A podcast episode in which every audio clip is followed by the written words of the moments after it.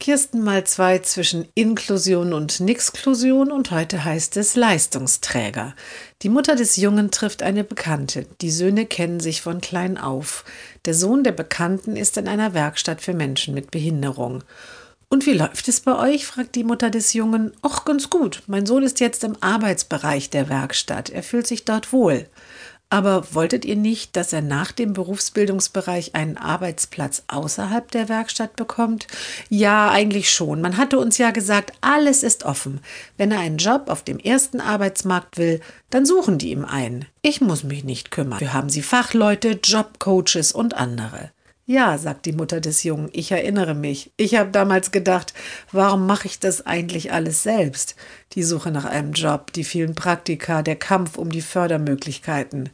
Aber das war nicht so, das war alles Quatsch, nur Gerede, erzählt die andere Mutter weiter. Gar nichts haben die gemacht.